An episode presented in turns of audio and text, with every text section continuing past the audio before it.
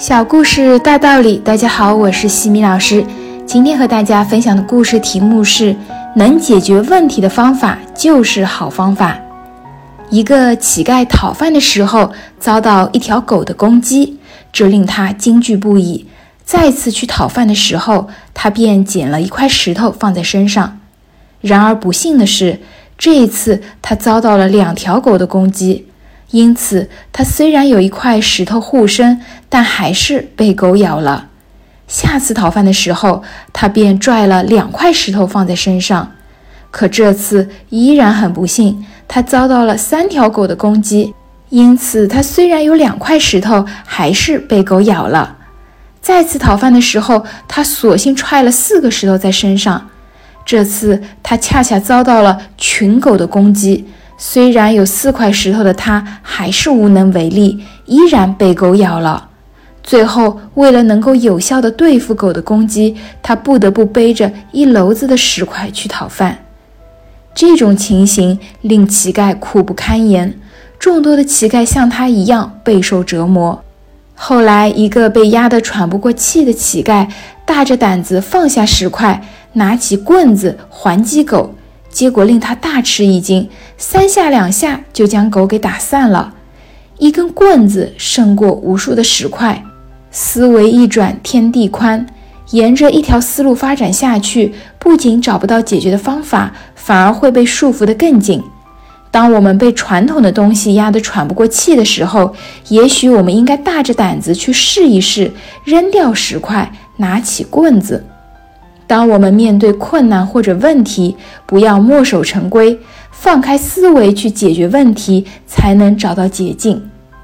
再来看另外一个故事：一个老富翁的两个儿子都大了，这些日子，富翁一直在苦苦的思索，到底让哪个儿子继承遗产呢？富翁难以选择，想起自己白手起家的青年时代，他突然灵机一动。找到了考验他们的好方法，他锁上宅门，把两个儿子带到百里外的一座城市里，然后给他们出了个难题：谁答得好，就让谁继承遗产。他交给他们一人一串钥匙，一匹快马，看他们谁先回到家，并把宅门打开。马跑得飞快，所以兄弟两人几乎同时回到家。但是面对紧锁的大门，两个人都犯愁了。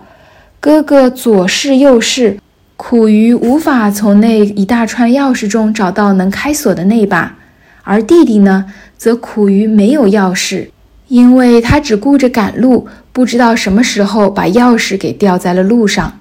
两个人急得满头大汗。突然，弟弟一拍脑门，有了一个办法。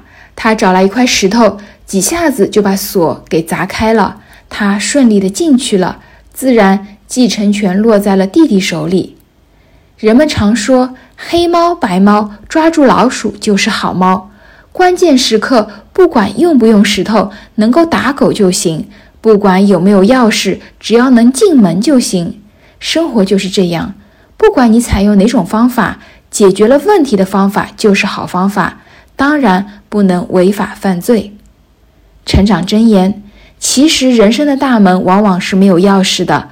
在命运的关键时刻，人最需要的不是墨守成规的钥匙，而是一块砸碎障碍的石头。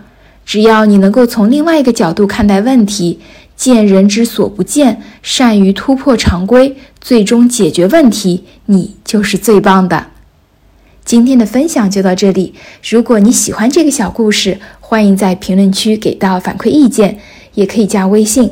X i m i k t 和西米老师一起互动交流，感恩你的聆听，我们下次见。